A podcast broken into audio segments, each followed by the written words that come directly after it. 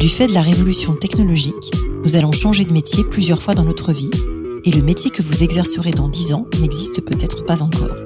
Je m'appelle Isabelle Rouen, je suis entrepreneur et fondatrice du cabinet de recrutement de dirigeants Colibri Talent. Tous les jours, j'accompagne des femmes, des hommes et des entreprises qui se transforment et qui transforment leur métier.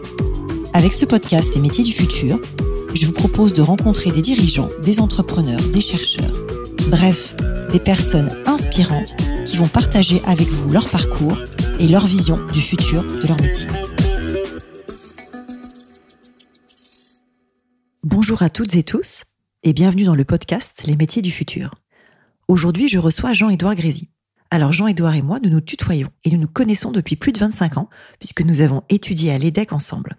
Ensuite, tu as suivi un cursus pour devenir anthropologue.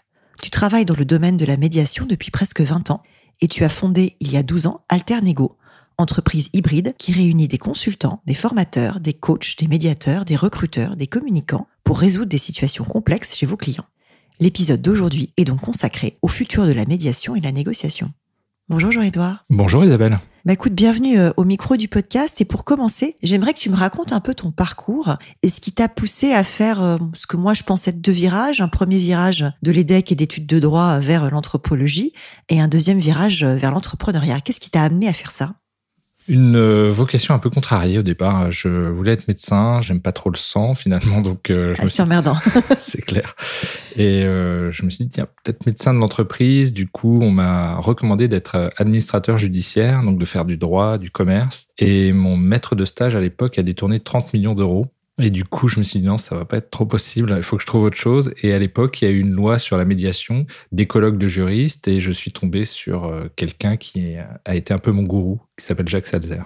D'accord, et c'est ça qui du coup t'a fait euh, basculer. Mais pourquoi l'anthropologie alors, euh, pour financer, en fait, j'ai participé à la création d'un des premiers centres en France qui s'appelle Yveline Médiation, avec le barreau de Versailles, qui était jumelé avec le barreau de Québec. Et pour financer mon poste, ils m'ont dit, bah, tu veux pas faire une convention cifre euh, sur trois ans et Il fallait trouver un peu une discipline, sachant que j'étais un peu déjà un mouton à cinq pattes. Et l'anthropologie du droit, c'est intéressant parce que c'est une observation participative, donc ça correspondait bien à ce que je voulais faire, c'est-à-dire participer de l'expérience que je décrivais et l'anthropologie du droit, c'est la science des usages, des coutumes, de toutes ces règles non écrites qui régissent nos comportements du quotidien. Donc c'est assez passionnant. C'est une science qui permet effectivement de se raccrocher derrière au monde de l'entreprise et la médiation. C'est assez logique expliqué comme ça. Oui. Et pourquoi avoir créé ta boîte euh, quelques années après? Alors après, euh, je suis rentré dans un cabinet euh, de conseil en négociation et puis qui a été revendu et puis je sentais que le temps était venu de prendre un peu euh, en main, si j'ose dire, euh, mon destin et d'être, comment dire, plus en prise avec euh, les orientations que je voulais donner à mon activité. Alors, c'est quoi exactement le métier de Alternego ou les métiers? Parce que j'ai l'impression qu'il y a beaucoup de métiers dans ton entreprise. Oui, en fait, on accompagne un peu toute la fonction RH sur les sujets de qualité de vie au travail, dialogue social, management, leadership, diversité et inclusion, aussi bien dans des missions de conseil que des missions de formation, d'accompagnement, coaching ou médiation. Alors tu as déclaré un jour, mon métier c'est l'engueulade. Je m'engueule avec tout le monde, mes enfants, ma femme, mes amis, mes collaborateurs. Mais j'essaie de ne pas le faire n'importe comment. Les couples qui durent le plus longtemps ne sont pas les couples qui s'engueulent le moins, mais ceux qui s'engueulent le mieux. Il faut réintroduire une disputation saine. Alors moi j'adore cette citation, elle me fait beaucoup beaucoup rire. Pourquoi est-ce que tu as fait de l'engueulade ton métier? Parce que la médiation, je comprends, tu as expliqué le parcours, mais de l'engueulade en tant que telle. Bah, ça vient de la médiation, parce que j'accompagne des engueulades qui marchent pas, d'une certaine manière. Pour faire des engueulades qui marchent. Exactement. Effectivement, bah, il y a une étude qui vient de sortir cette semaine, euh, réalisée par Bruno Metling, l'ancien DRH euh, d'Orange, qui montre que le, un manager passerait 20 jours par an en moyenne à gérer les conflits et que ça coûte à peu près 152 milliards d'euros par an, c'est-à-dire 5,2% du PIB dans les entreprises. Il y a 5 points de PIB dans ce pays qui sont liés à l'engueulade ou qui sont détruits par des engueulades. Ouais, exactement. C'est énorme. Donc c'est une réserve de productivité considérable. Et puis on sait bien que les, quelque part, à la fois le bonheur, c'est la qualité des relations aux autres, et que bah, s'il n'y a pas ce petit coup de fourchette qui fait que la relation reprend euh, par rapport aux contrariétés du quotidien, aux tensions, aux incompréhensions, et eh ben la relation, aucune relation n'est éternelle, et la relation peut mourir tout simplement. Donc c'est de l'entretien euh, quotidien, j'ai envie de dire. Quand tu présentes ton entreprise, tu parles de conflictualité productive. Qu'est-ce que ça veut dire exactement? C'est une expression de Ricoeur que j'aime beaucoup, c'est-à-dire que ça rejoint aussi euh, ce que dit une femme que j'admire beaucoup qui s'appelle Mary Parker Follett, dont les écrits ont été réédités sur le terme Mary Parker Follett Prophet of Management dans les années 30. Elle disait le, conflit c'est comme le frottement de l'archer sur les cordes du violon, c'est comme le frottement des roues du train sur les rails. Sans frottement, il n'y a pas de musique, sans frottement, il n'y a pas de déplacement. Et tout l'art d'une organisation, tout l'art du management, c'est d'accompagner le frottement pour que la musique soit belle et que le train ne déraille pas. Donc tout est résumé euh, par Marie Parker Follett. C'est comment accompagner ce frottement pour des relations durables et une coopération euh, agréable. Alors, tu as écrit ou coécrit sept livres et tu es même scénariste de bande dessinée. J'ai découvert ça il y il y a pas très longtemps. Qu'est-ce que ça t'apporte l'écriture dans ton métier?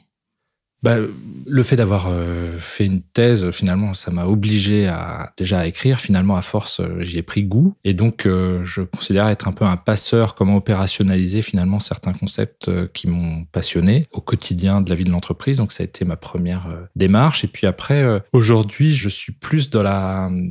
Bah, ce qui me passionne le plus en ce moment, c'est plutôt de raconter des récits historiques. Parce que je m'aperçois que dans les récits historiques, il y a des phases qui ne sont pas expliquées. C'est-à-dire comment les accords comment les décisions sont prises et que là, il y a un espace de créativité pour euh, raconter comment l'accord euh, prend d'une certaine manière. Donc, je m'intéresse à Louis XI, Mazarin, euh, Catherine de Médicis, les négociations Nouvelle-Calédonie, pour rentrer un peu dans ces dimensions, voilà, qui sont de toute façon tout le sel de l'histoire, parce que quand on regarde la narration d'une histoire, c'est toujours autour d'un conflit qu'il faut résoudre, d'une certaine manière. Et du coup, j'arrive à trouver un lien entre mon activité et puis un exercice un peu plus littéraire, un peu plus créatif. Alors, le podcast s'appelle Les métiers du futur et l'objet de l'épisode, c'est d'imaginer un métier du futur. Si je te parle de négociateur du futur ou de médiateur du futur, qu'est-ce que ça t'inspire? Comment est-ce que la discipline de la médiation ou de la négociation, elle évolue euh, en ce moment? Bah, elle a toujours été centrale et un peu sous-estimée. C'est-à-dire que un des grands sociologues euh, contemporains, François Dupuis, dit que le management, c'est comment faire en sorte que les choses soient faites. Et comment faire en sorte que les choses soient faites, c'est pour l'essentiel des décisions qui sont prises conjointement. Et prendre une décision conjointe, c'est ce qui définit précisément la négociation. Donc c'est déjà au cœur, si j'ose dire, de toute l'activité managériale du quotidien. Maintenant, par rapport à, l'évolution du futur, ça ne peut être que renforcé parce qu'on arrive vers une complexité euh, des organisations de plus en plus impressionnante, avec aussi ce travail euh, qui est en partie en distanciel, en partie en présentiel, avec des équipes qui sont de plus en plus transverses et une dimension euh, d'autorité hiérarchique qui s'est un petit peu affaissé avec le temps. Donc, euh, on cherche de plus en plus des managers euh, facilitateurs, des managers, on, parle de servant leadership, c'est-à-dire des, des, managers aussi accoucheurs des ambitions, des énergies d'une équipe. Et du coup, on oriente de plus en plus euh, sur le savoir-être, plus que sur le savoir pur, et donc sur ses compétences plutôt en termes de process, de forme, que de fond, que d'expertise. Donc si je résume bien, ça veut dire que le monde se complexifie et que les organisations se complexifient du fait de ces modes de travail hybrides, peut-être du digital et euh, de certaines évolutions de la posture du manager et que du coup vous accompagnez ça pour le rendre plus simple, plus efficient avec une bonne dose de euh, savoir-être euh, à l'intérieur de façon effectivement à changer les managers et puis peut-être aussi les dirigeants parce que ça joue à plusieurs niveaux j'imagine pour faire en sorte que ça fonctionne mieux. Oui, on revient à l'autorité dans son sens le plus originel auctoritas, c'est-à-dire augmenter la capacité d'agir et pas faire à la place d'eux ou montrer euh, nécessairement comment faire. Donc c'est le manager est de plus en plus mailloticien, plus effectivement dans l'accompagnement du process pour lever les, tensions. Euh, je te donne un exemple. Beaucoup d'entreprises ont développé, par exemple, le management par la confiance à la maïf ou, ou, des choses beaucoup plus participatives, moins descendantes, moins hiérarchiques. Et en fait, je leur posais la question de savoir s'il y aurait moins de conflits il me dit bah oui, euh, il y aura moins de conflits parce que les gens participent plus. C'est complètement faux. En vrai, non. bah oui, parce qu'en fait, c'est statistique. Plus les décisions sont prises conjointement, plus statistiquement, il y a des désaccords, des blocages. Et donc, plus. Ça bloque plutôt, c'est-à-dire qu'on n'impose pas. bah oui. Et donc, on peut euh, ne pas être d'accord, exprimer son désaccord plus facilement. Et donc, euh, le job, c'est comment voilà, accompagner ces désaccords pour qu'ils soient constructifs et trouver des terrains d'entente. Alors, c'est quoi les qualités pour être un bon médiateur? C'est avant tout de l'écoute c'est un métier d'écoute, hein, d'écoute active pour euh, accorder euh, quelque part le bénéfice du doute à toutes les parties prenantes et se dire que s'il bloque, c'est pas que pour le plaisir de bloquer, c'est qu'il y a des intérêts en jeu, des besoins à satisfaire qu'il faut aller découvrir. C'est euh, avoir une capacité d'empathie pour comprendre aussi l'impact émotionnel de certaines situations, comportements sur les uns, sur les autres. C'est aussi une certaine dose d'assertivité pour euh, tenir un cadre, parce que en tant que médiateur, on intervient aussi sur des conflits collectifs au sein d'équipes plus ou moins importantes. Qui sont très normés d'un point de vue juridique, j'imagine. Alors, le droit intervient en amont et en aval. D'accord. Pas durant le process. Euh, durant le process, on est vraiment sur euh, l'expression libre, créer un cadre sécurisé, bienveillant pour que chacun aille au bout de ce qu'il a à dire. Effectivement, le droit est en amont parce que souvent il y a le CSE ou le C2SCT qui est effectivement dans la boucle, donc il y a un certain nombre d'éléments à respecter. Et en aval parce que effectivement, en fonction des accords euh, ou des décisions prises, collectives, il faudra pouvoir les suivre dans le temps. Et les contractualiser si c'est nécessaire. Voilà, voilà. D'accord. Est-ce que vous recrutez chez Alternego en 2022 oui. je, je, sens un espèce de soulagement. Donc c'est le moment de passer tes messages. Ce podcast se veut positif sur la création d'emplois, qui est quand même un enjeu dans notre pays, puisqu'on a à la fois beaucoup de demandeurs d'emploi et également, paradoxalement, beaucoup de postes non pourvus du fait d'un déficit de compétences.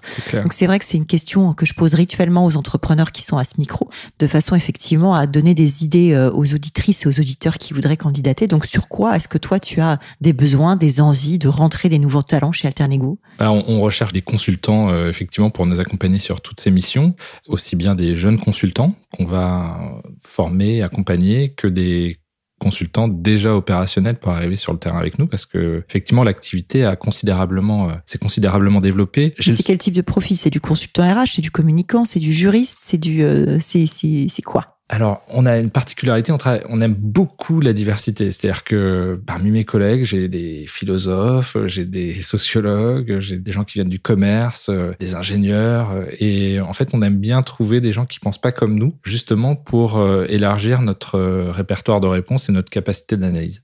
Donc, je veux surtout pas normer les profils. On cherche surtout des gens passionnés par rapport à notre activité, qui est concrètement le vivre ensemble, le mieux travailler ensemble, c'est notre raison d'être, comment accompagner le mieux travailler ensemble. Et euh, voilà, euh, en termes d'âge, d'origine, on est très ouvert.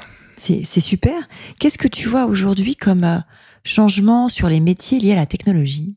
Bah, j'ai l'impression, alors que avant le Covid, il y avait un besoin d'être tous formés, acculturés, et comme beaucoup le disent, qu'on a gagné 4 ans parce que... Moi, je dirais 10, mais... Peut-être 10, je sais pas, mais effectivement, je vois qu'on accompagne les entreprises pour faire des conférences. Par exemple, c'est plus des sujets qui sont en, tête des préoccupations parce que tout le monde s'est vraiment euh, formé de manière accélérée euh, sur ces outils. Donc, euh, moi, je ressens aussi, à côté de ça, un vrai besoin de retrouver ce lien aussi, ces moments de convivialité parce que le digital est formidable parce que ça nous fait gagner du temps, un certain confort de vie, euh, c'est très pratique. Et en même temps, attention, ça assèche quand même un peu nos liens. On voit que les solitudes augmentent globalement, même avant le Covid, parce que euh, ça ne remplace pas le présentiel. Ce moment de partage qu'on peut avoir, impromptu, le rire se déclenche aussi euh, à la machine à café, etc. Donc, il faut vraiment trouver le bon équilibre parce que c'est dangereux aussi sous certains extrêmes. C'est intéressant parce qu'effectivement, moi, je réfléchis beaucoup à ces sujets de mode de travail hybride parce que je pense qu'on ne reviendra pas hmm. au tout présentiel comme on était avant et que le tout distanciel, effectivement, a les défauts que tu cites. Et il y a effectivement beaucoup de choses à, aller creuser là-dedans et à documenter et à faire vivre ensemble, je pense. Oui, oui. Pour te donner juste un exemple, en septembre 2020, moi, ça fait plus de 23 ans que je fais de la médiation. J'ai eu quatre fois plus d'activités que toutes les années avant juste sur le domaine de la médiation, avec une expression, c'était le corona bug. C'est-à-dire que les gens avaient tellement accumulé de tensions, de contrariétés, de frustration à distance que quand ils se sont retrouvés en présentiel, ça, là où ça allait pas bien avant les confinements, ça a explosé d'une certaine manière. Quatre fois plus. Ouais. Corona bug. Ah, bah, écoute, c'est un concept que je ne connaissais pas, mais ça, tes confrères voient la même chose en fait? C'est un effet marché? Il y a effectivement un développement de la médiation qui est assez extraordinaire du fait, bah, de, je pense, de l'absence de moments informels qui permettent, euh, au sortir d'une réunion, de dire Isabelle, tu m'as dit ça, qu'est-ce que tu voulais dire par là? J'ai pas tellement apprécié. De régler, de régler les trucs entre guillemets sans que ça prenne des proportions par écrit absolument hallucinantes. C'est ça. Et quand c'est frais. Hum. Là, c'est facile. Mais, mais quand j'accumule ça, plus ça, plus ça, plus ça, et à un moment donné, euh, j'accorde moins le bénéfice du doute, j'ai plus tellement envie de parler, j'ai peur de mon agressivité si je commence à ouvrir la boîte, et ça prend des proportions euh, un peu folles. Quel conseil tu donnerais aujourd'hui à un jeune ou à une jeune qui arrive sur le marché du travail? Je pense qu'il aura plusieurs vies professionnelles, donc il faut être prêt euh, à changer, être, rester curieux et préserver son employabilité tout au long de sa vie. Euh, c'est du miel à mes oreilles.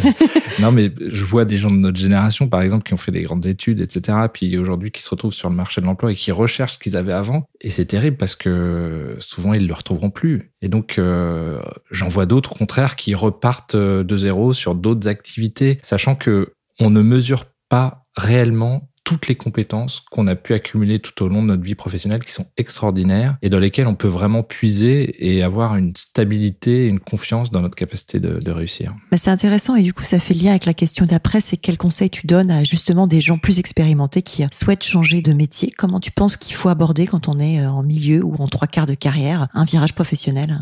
Bah, moi, je, je, je dirais pas qu'il faut changer du tout au tout. Alors certains le font, hein, mais j'aime bien l'idée. Alors j'ai beaucoup d'anciens clients ou de collègues qui me disent je voudrais faire de la médiation, par exemple. Je leur dis c'est super développer la médiation, développer plusieurs cordes.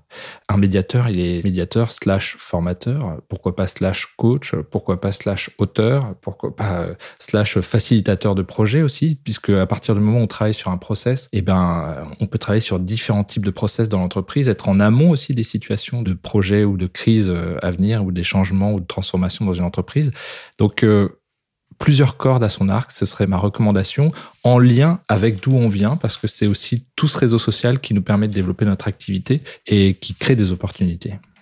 Alors j'aime bien terminer par des questions un peu plus personnelles. La première que j'ai envie de te poser, c'est euh, comment est-ce que tu concilies ta vie pro et ta vie perso?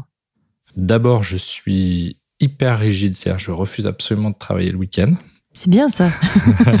je devrais étudier le sujet. bah, j'ai quatre enfants, donc c'est un peu compliqué parce que je suis beaucoup en déplacement la semaine. Donc euh, c'est la contrepartie d'une certaine manière. J'ai voilà, j'ai suite au confinement, j'avoue que j'ai fait une petite migration le week-end en plus euh, au vert, ce qui me permet de, de respirer, de retrouver euh, aussi un contact plus avec la nature.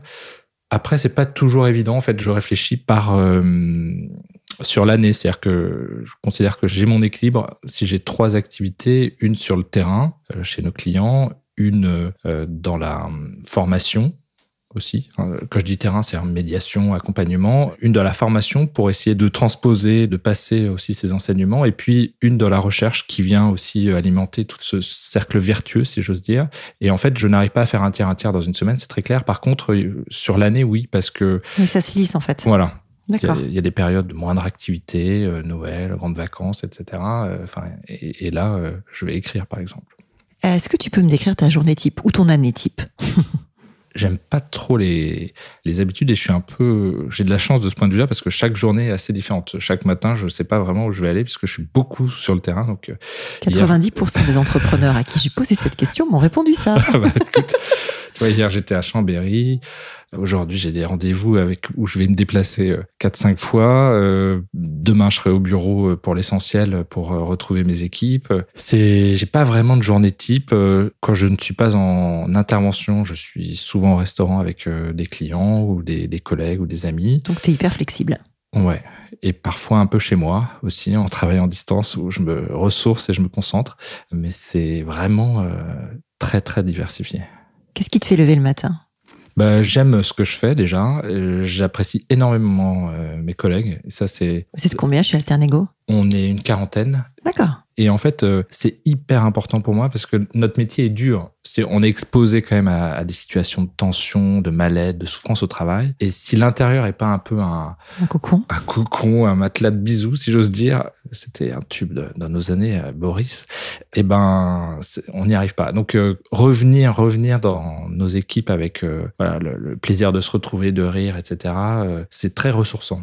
Qu'est-ce qui te tient éveillé la nuit? Pas grand chose. Parfois, euh, avant, oui, maintenant, pas grand chose. Je dors très bien. De quel succès es-tu le plus fier? Eh ben, le succès dont je suis le plus fier euh, sur le plan professionnel, à 100 ans. Comme tu veux. Si tu as un succès personnel, ça marche aussi. Ça peut être un succès éditorial, un succès d'écriture, comme tu, comme tu le sens. Oui, bah, je suis fier un peu de la famille que j'ai, dans laquelle je suis. Et puis, euh, sur le plan professionnel, très clairement, l'équipe euh, qu'on a constituée, qui, euh, là, on est en train de devenir une entreprise à mission. Donc, il y a beaucoup de militantisme aussi pour avoir des enjeux sociétaux, des enjeux environnementaux. Ça va être quoi la mission d'Alternego Tu peux le dire ou c'est trop tôt? Non, non, c'est contribuer au mieux travailler ensemble. Contribuer au mieux travailler ensemble. Voilà. C'est une jolie phrase. Parce qu'on est vraiment sur le vivre ensemble, en fait. Mm. C'est notre raison d'être. Et on développe aussi une activité euh, dans l'économie sociale et solidaire, en accompagnant par des médiateurs de quartier ou en allant sur des endroits, parce qu'on, je pense, que c'est important de pas être hors sol et de garder aussi les pieds euh, sur terre dans tout type de terrain. euh, voilà. C'est quoi ton prochain projet? Mon prochain projet d'écriture, là, je m'intéresse beaucoup à Mazarin. J'aimerais bien faire une bande dessinée sur Mazarin. J'en ai fait une sur Louis XI qui est pas encore sortie. Donc euh, Mazarin, qui est un homme de théâtre exceptionnel, euh, qui est bluffant de capacité à retourner aussi les alliances et à négocier et, et à appliquer finalement toute la théorie de Richelieu. Donc c'est pas évident parce que c'est beaucoup de documentation, mais je me régale là-dessus pour l'instant. Est-ce que tu as un livre, un podcast, un média à conseiller à nos auditrices et auditeurs qui s'intéressent au futur du travail? À part le tien, Isabelle, j'en connais pas des masses. C'est gentil, merci. Il est très bien. J'aime bien aussi le podcast de Fabienne Boucaré qui s'appelle euh, My euh, Happy Job, qui est plus centré par contre sur la qualité de vie au travail. Donc c'est assez complémentaire. C'est plus sur l'ici et maintenant. Toi, tu es plus sur la dimension prospective. Donc Eh ça, ben, je ça je ne le connais pas, donc du coup, je vais le découvrir grâce à toi. Si nos auditrices et auditeurs veulent te contacter, est-ce qu'il y a un canal particulier, LinkedIn, le mail euh, Bah, LinkedIn, c'est pas mal. Et puis sinon, euh, on me trouve facilement à travers le site euh, Alternego. Très bien. Merci beaucoup, Jean-Edouard. Merci beaucoup, Isabelle. À bientôt. Merci d'avoir écouté cet épisode des métiers du futur jusqu'au bout. Si vous avez aimé cette discussion, je vous encourage à noter le podcast sur vos différentes plateformes d'écoute et à le commenter, en particulier sur Apple Podcast. Cela nous aide grandement à progresser en termes d'audience. N'hésitez pas à me faire part de vos commentaires ou à me suggérer de nouveaux invités en me contactant par mail ou via LinkedIn. Prenez soin de vous et à très bientôt.